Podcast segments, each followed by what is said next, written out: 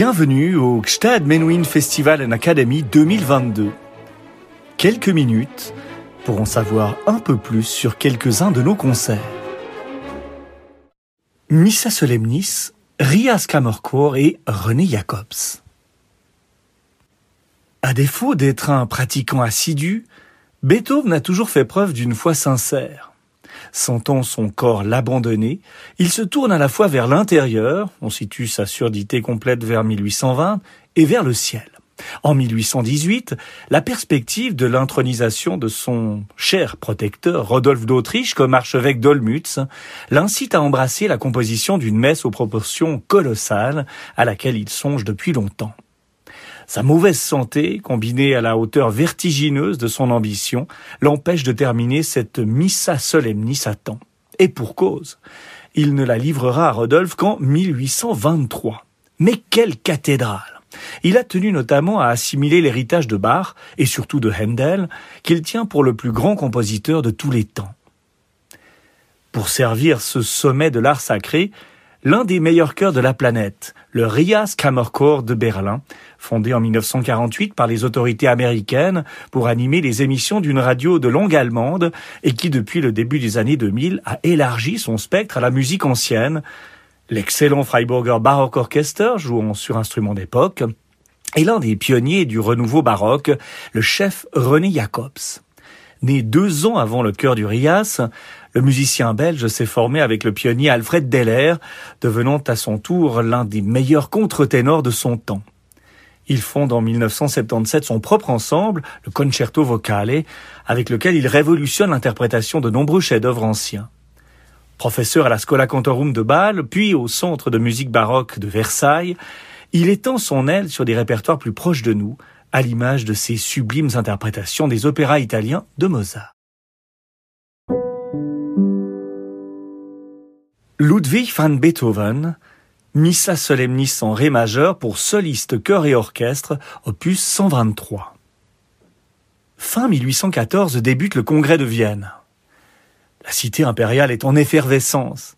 Enfin, ce diable de Napoléon est à terre, au vainqueur de dessiner le nouveau visage de l'Europe. En marge des débats diplomatiques, la vie normale reprend peu à peu son cours. Si l'on célèbre en façade la musique de Beethoven comme celle d'un grand patriote, la majorité des Viennois préfèrent la légèreté de Rossini et regrettent ouvertement la disparition de Mozart. La nouvelle Europe qui s'annonce n'est pas joyeuse pour autant. À l'image du chancelier Metternich, l'heure est au retour en arrière, à l'écrasement de la vermine révolutionnaire considérée comme un épiphénomène révolu. La police connaît les sympathies de Beethoven pour l'opium libertaire. La censure va se faire de plus en plus virulente à son endroit. Voilà qui ne va pas l'aider à retrouver les chemins de l'inspiration. 1816 et 1817 sont marqués par la maladie. Beethoven songe au suicide. C'est sa force de caractère hors du commun qui le sort une nouvelle fois de l'abîme et lui permet de donner naissance aux rares chefs-d'œuvre de cette traversée du désert, les sonates pour violoncelle numéro 4 et numéro 5 dédiées à Marie Erdödy et son unique cycle de leader An die Ferne Geliebte, à la bien-aimée lointaine.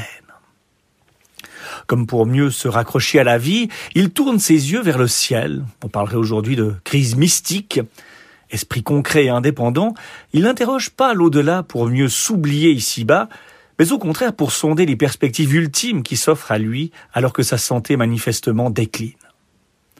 Dans l'esprit de ces mots couchés sur le papier en 1815, c'est-à-dire neuf ans avant l'achèvement de la neuvième symphonie et de son fameux credo durch Leiden Freude, il pressent que ce dernier combat va aussi être le plus riche en émotions et en découvertes de son existence. Je cite nous autres êtres limités à l'esprit infini sommes nés uniquement pour la joie et pour la souffrance. Et l'on pourrait presque dire que les plus éminents s'emparent de la joie par la souffrance. À défaut d'être un pratiquant assidu, Beethoven a toujours fait preuve d'une foi sincère. Sentant son corps l'abandonner, il se tourne à la fois vers l'intérieur, on situe sa surdité complète vers 1820, et vers le ciel. En 1818, la perspective de l'intronisation de son plus cher protecteur, Rodolphe d'Autriche, comme archevêque d'Olmütz, l'incite à embrasser la composition d'une messe aux proportions colossales à laquelle il songe depuis longtemps.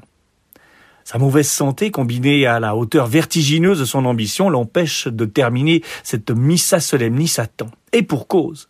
Il ne la livrera à Rodolphe qu'en 1823. Mais quelle cathédrale Seul son opéra Fidelio dure plus longtemps. Beethoven a tenu notamment à assimiler l'héritage de Bach et surtout de Handel, qu'il tient pour le plus grand compositeur de tous les temps.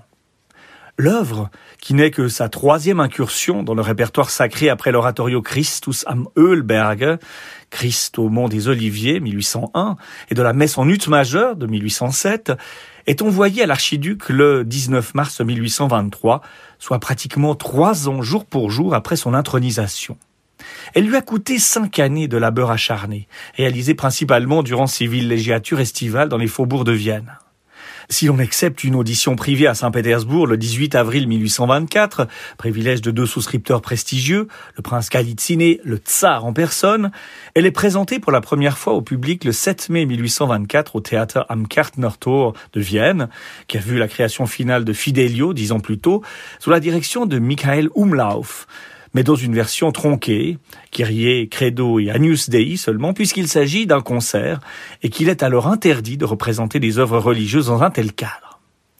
À côté de l'ouverture des Weihe Hauses, la consécration de la maison et de la neuvième symphonie, on annonce ainsi trois grands hymnes avec solo et chœur.